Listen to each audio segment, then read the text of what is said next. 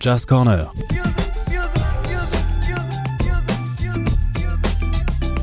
Antoine Marc Christian pour Art District Radio.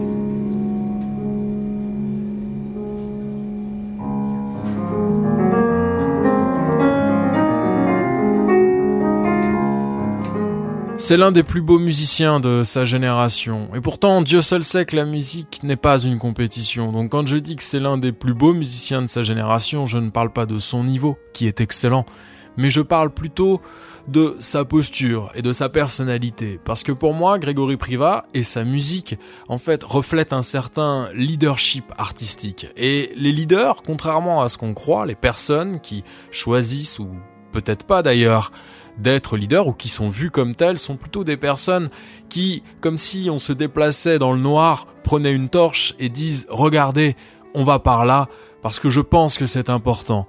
Et ce n'est pas donné à tout le monde cette place-là. Donc voilà mon ressenti à l'écoute de la musique de Grégory Priva qui concilie à la fois sa formation classique et son goût pour le jazz. J'ai eu l'occasion de lui parler après le premier set qu'il a donné au Sunside le 15 juillet dernier où il nous a joué son album solo Yon. Je vous laisse profiter de cette interview et on se retrouve juste après.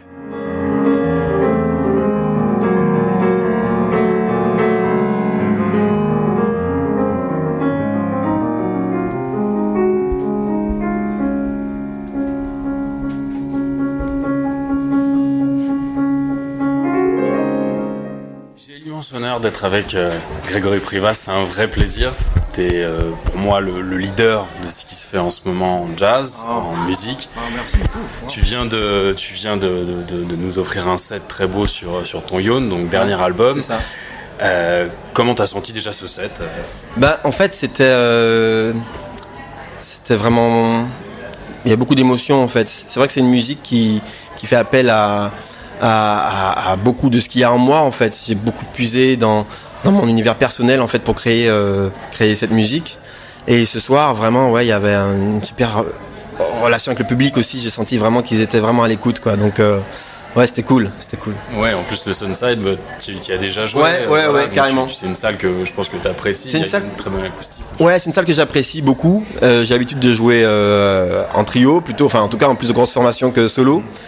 Et euh, là, c'est l'une des rares fois euh, où je, je crois que c'est la deuxième fois que je joue en solo, mais vraiment pour cet album-là, du coup. Euh, et ouais, il y a vraiment un truc très intimiste, quoi. Une osmose ouais, le public. Carrément.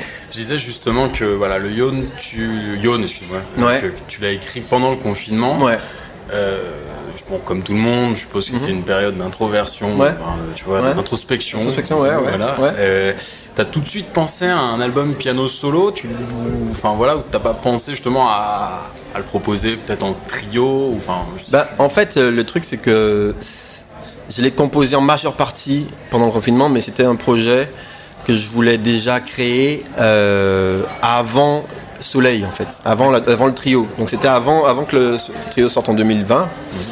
Mais euh, en fait, c'est vrai que j'étais sur une autre maison de disques et ils voulaient toujours un trio. du coup, j'ai plus, je me suis plus concentré sur le trio. Mais mon ambition de créer un, solo était là et voilà, je pense que le confinement a juste poussé l'événement, mais en fait euh, l'idée euh, principale est venue avant quoi. Voilà. du coup tout cette deuxième décennie maintenant pour toi euh, dans ta carrière. Exact. Par un album piano solo.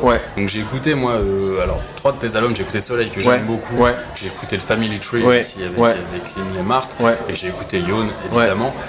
Euh, alors moi j'aime beaucoup beaucoup ton style. Je trouve que tu, synthétises justement euh, le classique avec le jazz, qui est quelque chose qu'on entend beaucoup en ce moment. Moi je trouve mhm. que c'est un petit peu ce qui se fait. Et pour moi tu es un petit peu le fer de lance de, ce son-là.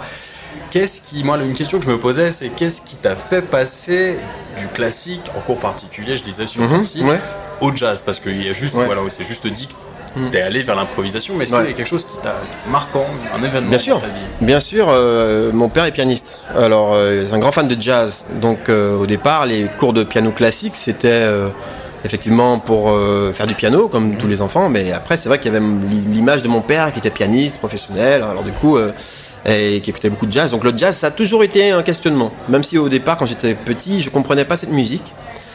Et euh, euh, c'est en écoutant Michel Petrucciani, en fait, que j'ai vraiment.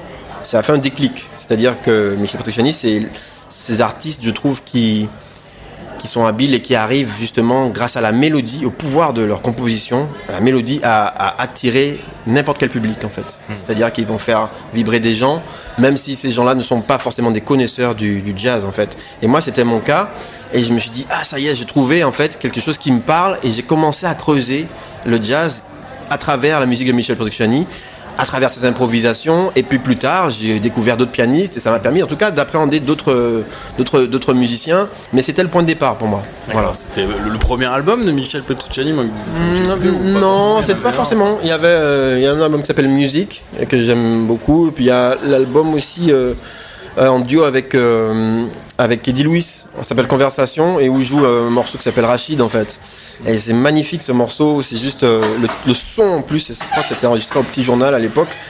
Et c'est le son du piano, la frappe en fait, c'est quelque chose qui, qui, transperce le cœur quoi en fait. Donc euh, moi c'est vraiment c'est vraiment ça qui m'a parlé en fait, vraiment. Et t'avais quel âge? T'étais ado euh, cette époque-là? Ouais, j'étais ado, je devais avoir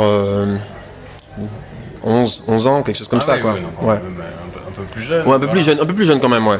En fait, c'est là où j'ai commencé vraiment à m'intéresser au jazz, en fait. Parce qu'avant, j'avais déjà beaucoup de d'oreilles en fait. Je, reproduisais beaucoup euh, ce qui se passait à la radio. Le premier morceau, je crois que j'ai joué au piano, c'était un morceau de, de Jamiroquai en fait. Et, euh, et, ouais, en fait, je, je, j'ai trouvé les accords. Si, non, non, non, je prenais des cours de, classique. Mais c'est vrai qu'à c'était une époque euh, où, moment donné, le classique, j'arrivais plus à, m'éclater en fait en prenant des cours de musique classique. Et c'est vrai qu'après, je me suis vraiment passionné pour le jazz. J'ai arrêté les cours de musique, de musique classique et j'ai travaillé un peu à l'oreille, toujours. Hein, ça va, je me disais, mais comment on improvise, etc. Et en fait, c'est plus euh, dans ces dernières années où je redécouvre la musique classique, mais en ayant mes connaissances harmoniques de, de, avec le jazz, en fait. Du coup, euh, et, et, et, en fait, euh, pour être franc, j'écoute beaucoup plus de musique classique aujourd'hui que de jazz, en fait. Mais pour moi, c'est vrai que c'est.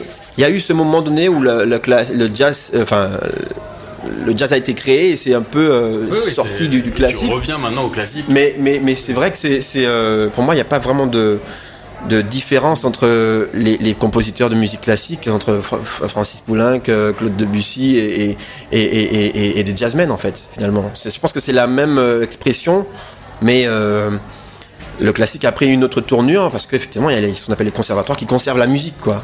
Voilà, mais en tout cas il y a l'envie de créer et d'improviser. Je pense que tous ces mecs-là c'est des improvisateurs en fait. Tous ces France, euh, Maurice Ravel, enfin c'est des gars qui improvisent quoi. Donc, euh, donc voilà quoi. Ouais ouais ouais. T'as des dates là, t'as une tournée européenne il me semble comment ça se passe en Europe, comment tu sens les audiences par rapport à Ion, par rapport à ta musique, est-ce que euh, voilà, est-ce que t'en es satisfait? Ouais, en fait, moi, je, franchement, euh, j'ai toujours eu un très très bon rapport avec euh, le public en fait, et j'aime beaucoup le côté méditatif de la musique, mais j'aime aussi le côté festif, bizarrement, en fait. J'aime bien aussi euh, que. ça s'est vu. Voilà, voilà, il y a des morceaux très très lents, très très voilà, des balades, et il y a des morceaux un peu plus festifs où j'amène le public à, à, se réveiller et à, et, à, et à, kiffer, parce que la musique, c'est avant tout ça, c'est prendre du plaisir, quoi. Et, et, dans le jazz, j'ai envie aussi que ça existe aussi en fait, le fait de s'éclater sur scène. Et au même titre que si on joue de, je sais pas moi, on va dire de pop en fait, mais c'est vraiment ça en fait, c'est vraiment le truc qui m'intéresse. Et, et, en fait, pour répondre à la question, ben je, je, je, je, retrouve ça en fait sur scène. Et quel que soit le que ce soit en France ou que ce soit à l'étranger euh, c'est vraiment une ambition pour moi. Et notamment je pense qu'avec ce projet solo euh, bizarrement parce que le piano solo c'est quand même assez particulier parce qu'on est tout seul. Et c'est comme je disais la musique est souvent plus méditative que festive en fait mais je trouve qu'il y a vraiment une cohésion avec le public qui se fait et même il y a des gens qui sont très très émus dans le public qui viennent me le dire, qui, me disent voilà, bon, on a, été très touchés parce que vous avez dit et par votre musique et par on a pleuré un peu. C'est assez touchant en fait. Je trouve que si je dois dire un mot, à travers cet album Yonde, en fait, euh, voilà, le public est, assez touché et moi, ça me, du coup, moi, je suis aussi touché en fait. Donc, euh, mais c'est génial, c'est génial.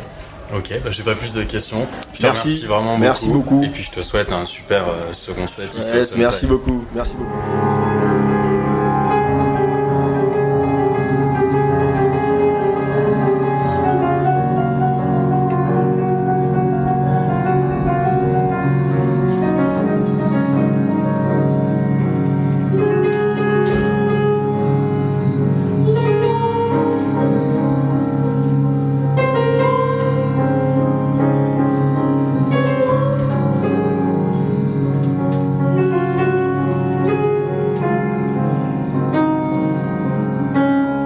C'était donc Grégory Priva ce soir-là au Sunside pour la présentation de son album Yawn que vous retrouverez sur les ondes d'Art District Radio. J'espère que vous avez passé un bon moment en sa compagnie et moi je vous dis à très très vite pour un nouveau Jazz Corner avec toujours autant de plaisir sur les ondes d'Art District Radio.